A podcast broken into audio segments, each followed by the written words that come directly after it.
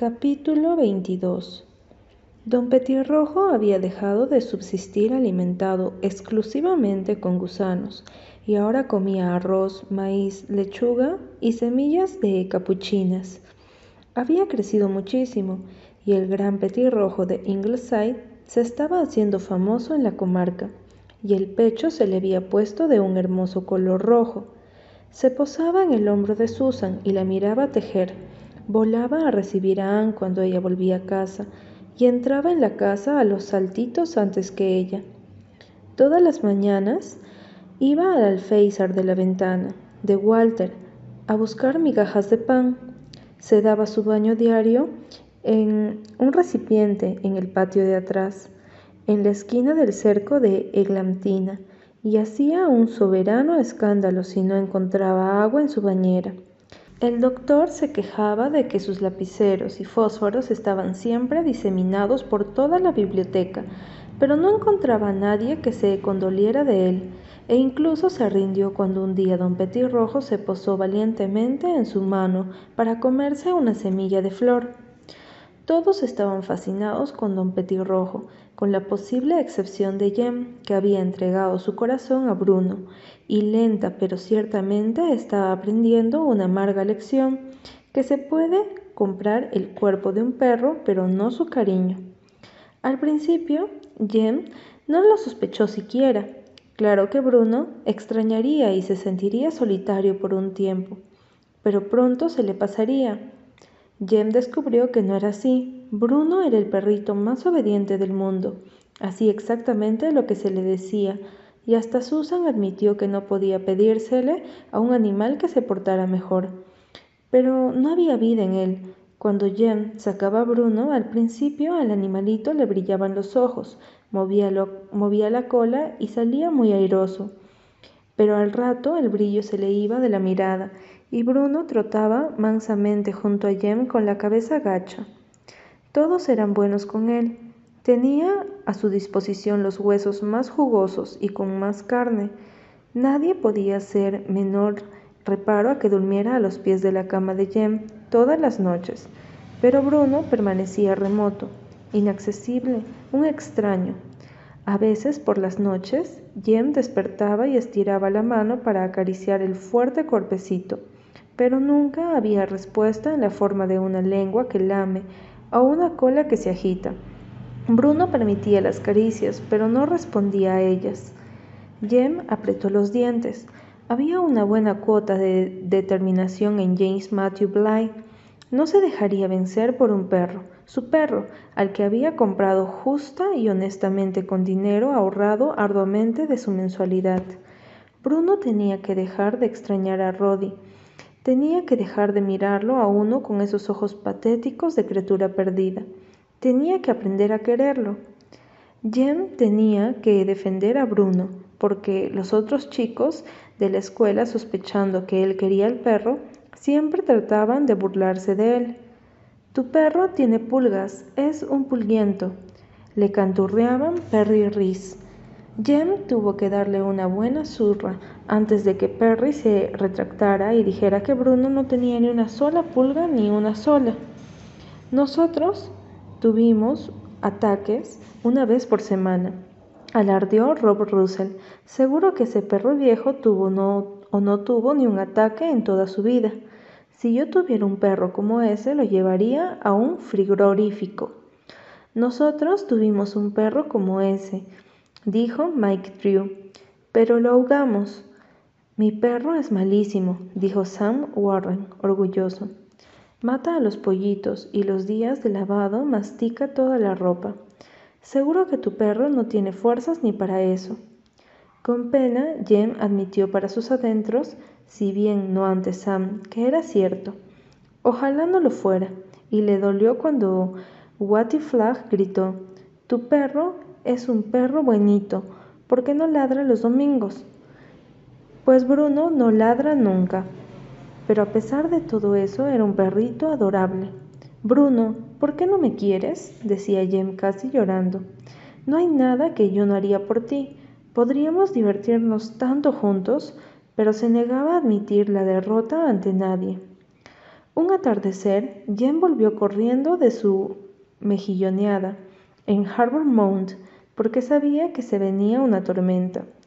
El mar gemía en el anuncio. Las cosas tenían un aire siniestro solitario. Hubo un trueno furioso en el momento en que Jem entraba en Ingleside. ¿Dónde está Bruno? gritó. Era la primera vez que había salido sin Bruno. Pensó que la larga caminata hasta Harbour Mount sería muy cansadora para el perrito. Jem no quería admitir que semejante caminata con un perro cuyo corazón estaba en otro lado sería excesiva también para él. Resultó ser que nadie sabía dónde estaba Bruno. No lo habían visto desde que Jem se había ido. Después de la cena, Jem lo buscó en todas partes, pero no lo encontró. La lluvia caía a baldes. El mundo se ahogaba en relámpagos. ¿Estaría Bruno afuera, en medio de la noche oscura, perdido? Bruno les tenía miedo a los truenos. Las únicas veces en que había parecido aproximarse a Jem en espíritu había sido cuando se había arrimado a él, en momentos en que el cielo se partía en dos. Jem estaba tan preocupado cuando había pasado la tormenta que Gilbert dijo, tengo que ir a Head de todos modos a ver cómo está Roy Westcott. ¿Puedes venir, Jem? Y pasaremos por lo de los Crawford de regreso a casa. Se me ocurre que Bruno pudo haber vuelto allí. ¿Diez kilómetros? Imposible, dijo Jem. Pero así había sido. Cuando llegaron a la vieja, abandonada y oscura casa de los Crawford, había un tembloroso y empapado animalito acurrucado en el umbral mojado, mirándolos con ojos cansados y ansiosos. No protestó cuando Jem lo tomó en brazos y lo llevó al coche a través de los pasos crecidos. Jem estaba contento. Cómo corría la luna por el cielo y cómo las nubes cruzaban por encima de ella. Qué delicioso era el aroma de los bosques mojados por la lluvia mientras avanzaban. Qué hermoso era el mundo. Creo que Bruno será feliz en Ingleside después de esto, papá. Puede ser, fue todo lo que dijo su padre. No le hacía gracia esa ducha de agua fría que sospechaba que el corazón de este perrito estaba al haber perdido su último hogar destrozado. Bruno nunca había sido de comer mucho, pero después de esa noche comenzó a comer menos cada vez.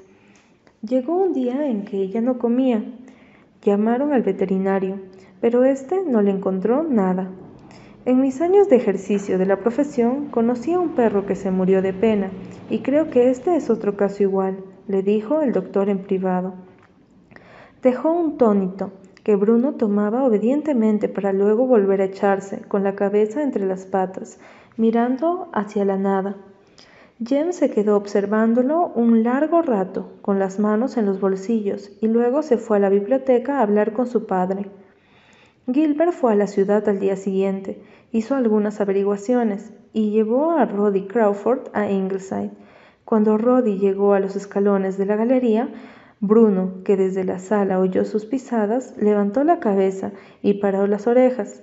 Enseguida su cuerpecito enflaquecido se lanzó a toda carrera hacia el muchachito pálido de ojos castaños.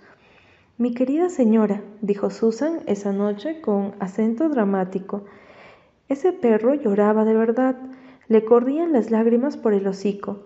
Entiendo que no quiera creerme. Yo tampoco lo hubiera creído si no lo hubiera visto con mis propios ojos. Roddy apretó a Bruno contra su corazón y miró a Jem entre desafiante y suplicante. Tú lo compraste, lo sé, pero me pertenece a mí. Jake me mintió. La tía Vinnie dice que no le molestaría tener un perro, pero yo pensé que no podía pedírtelo de vuelta. Aquí tienes tu dólar. No lo gasté nunca, no pude. Por un momento Jem dudó, pero entonces le vio los ojos a Bruno. Qué cerdo soy pensó, asqueándose de sí mismo. Tomó el dólar. Roddy sonrió de pronto. La sonrisa le cambió completamente el aspecto a su rostro adusto, pero todo lo que pudo hacer fue mascullar un hosco gracias. Roddy durmió con Jem esa noche, con un bruno encendido de comida extendido entre los dos, pero antes de irse a la cama, Roddy se arrodilló para decir sus oraciones y Bruno se sentó sobre sus patas traseras junto a él, con, las manos apoyadas en la cama. Si había un perro que alguna vez rezó, ese fue Bruno. Una oración de acción de gracias y de una renovada alegría de vivir. Cuando Roddy le llevaba comida, Bruno la comía de buen agrado, sin sacar los ojos de Roddy ni un momento. Correteó traviesamente con Roddy y Jem cuando estos fueron a Glen. Nunca se había visto un perro tan contento, dictaminó Susan. Pero a la noche siguiente, cuando Roddy y Bruno ya se habían ido, Jem se sentó un largo rato a oscuras en los escalones de la puerta lateral. No quiso ir con Walter a buscar tesoros de piratas en el Valle del Arco Iris. Jem no se sentía espléndidamente osado o bucanero ni siquiera podía mirar a Cameron, que estaba muy instalado sobre las plantas de menta, moviendo la cola como un feroz león en la montaña, agazapado y listo para saltar. ¿Qué derecho tenían los gatos de seguir siendo felices en Ingleside cuando los perros tenían los corazones destrozados? Hasta estuvo brusco con Rila cuando ésta le llevó su elefante de terciopelo azul. Elefantes de terciopelo, cuando Bruno se había ido. Nan tuvo la misma acogida cuando fue a sugerirle que dijeran susurrando lo que pensaban de Dios. No creerás que le echo a Dios la culpa de esto, dijo Jem severo. No tiene sentido de las proporciones, Nan Blythe. Nan se fue alicaída, aunque no tenía ni la menor idea de lo que había querido decir Jem y Jen se quedó mirando, ceñudo, las ascuas del crepúsculo que se apagaba. Ladraban perros en todo Glen. Los Hecking, camino abajo, estaban llamando al suyo. Se turnaban para llamarlo. Todo el mundo, hasta los Hecking, podían tener un perro. Todo el mundo menos él. La vida se extendía ante él como un desierto en el que no habría perros. Anne se acercó y se sentó en un escalón bajo, evitando cuidadosamente mirarlo. Jem sintió su apoyo. Mamita, dijo con voz ahogada, ¿por qué Bruno no me quería si yo lo quería tanto a él? Soy. ¿Te parece que soy el tipo de chico que no le gusta a los perros? No, querido. Recuerda cómo te quería Jeep. Sucede que Bruno tenía tanto cariño para dar y ya lo había dado todo. Hay perros así, perros de un solo dueño. Al menos Bruno y Roddy son felices, dijo Jem con melancolía satisfactoria, al tiempo que se inclinaba y besaba la cabeza rizada y suave de su madre. Pero nunca más voy a tener un perro. Anne pensó que se le pasaría. Había dicho lo mismo cuando murió Jippy. Pero no fue así. El hierro había marcado el alma de Jem muy profundamente. Perros vendrían a Ingleside y se irían perros que pertenecerían solo a la familia, y perros lindos a quienes Jem mimaba y con los que jugaba como los otros. Pero ya no habría ninguno que fuera el perro de Jem, hasta que un cierto perrito lunes se apoderaría de su corazón y lo querría con una devoción mayor que el cariño de que era capaz Bruno, una devoción que haría historia en Glen. Pero faltaban muchos años todavía para eso, y fue un muchachito muy pero muy solitario el que se metió en la cama de Jem esa noche. ¿Cómo me gustaría ser niña? pensó furioso. Así podría llorar y llorar todo lo que quisiera.